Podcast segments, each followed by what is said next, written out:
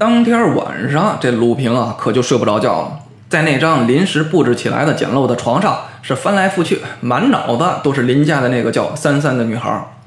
这么多的三，他们之间到底有着怎样的联系呢？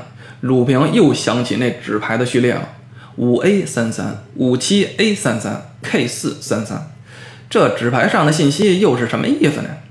鲁平啊是翻来覆去，哎呀，那愁的呀，差点把讨席子给吃了。可冷不丁的，鲁平灵光一闪，像触电一般从床上跳了起来。鲁平拍了一下脑袋，哎呀，自顾自的骂道：“哎呀，鲁平啊，鲁平，你可真是一头笨牛啊！或许比笨牛还笨。这信息和其中的疑点你搞不明白，难道留下这些疑点的人你也搞不明白吗？什么意思呢？对，调查谜题解不开，那就去研究那出谜题的人。全部的谜题不过是三个房子呀。”三十二号、四十三号和他暂住的这间三十三号，我去打听打听住在这两个房间里的都是什么人，不就完了吗？然后再顺藤摸瓜，一切自然水落石出。第二天，鲁平开始行动了。别忘了，鲁平可是搞关系的高手啊！几乎所有人只要被他搭个上，就能成为鲁平无话不谈的好朋友。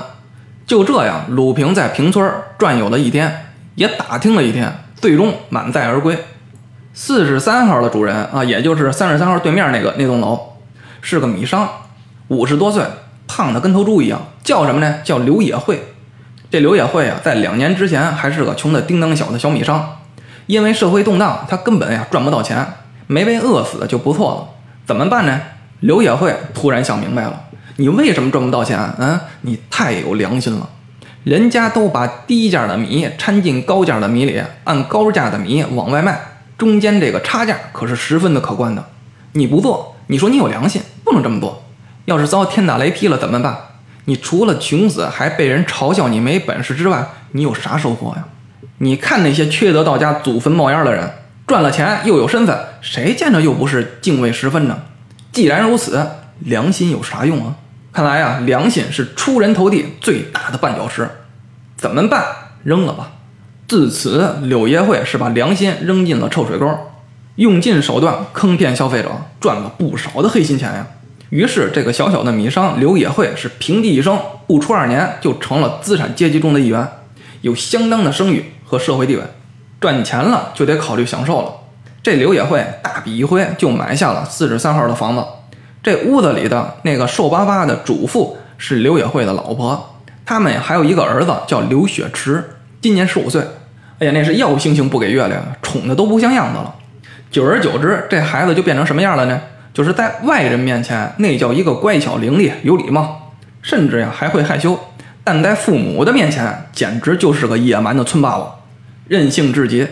哎，但是这父母俩呀还夸他呢。哎呀，真好，我们这孩子，你看对内对外两张面孔，哎，对内蛮横欺压，对外衣冠楚楚，这天生就是吃俸禄的材料啊，日后必成大器。四十三号的宅子里，除了二老一小三位主人公之外，还有一个司机和几名男女仆人。以上就是四十三号宅子的情况。而三十四号呢，和前者就不太一样了。三十四号并不是一处正式的住所，直白说呀，就是房主人给自己的姨太太买的。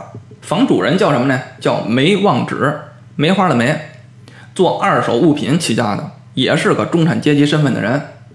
这梅望纸啊，身体不错啊，像三十四号这样的养情人的宅子，伟大的梅望纸有六处。很显然啊，这爷们不止有钱，这身体啊也算可以。这里住的是他的第二房姨太太，这二太太的年龄也不小了，本应已经到了退休的年纪了，但是她却是梅望纸最宠爱的一个，其他的五房太太呀都得靠边站。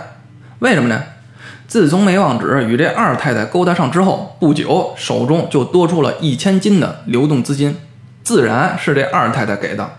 自从有了这一千金的资金，梅望纸是彻底翻了身，用钱赚钱是最快的。之后，梅望纸就仿佛坐上了天梯，是一天比一天有钱。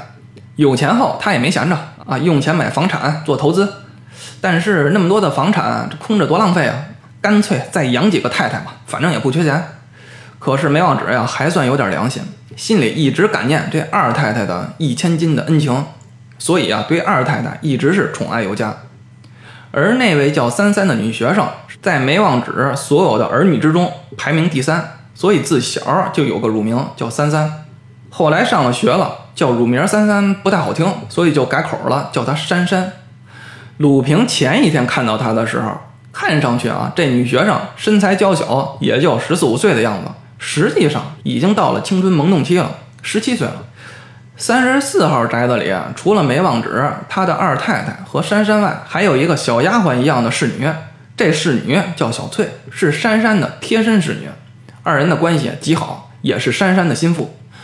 通过打听后，这鲁平还得知到，这搞二手物品的梅望止，一个月也来这三十四号住不上几天，其他的日子都轮流分配到其他那个金屋藏娇的五个公馆里了。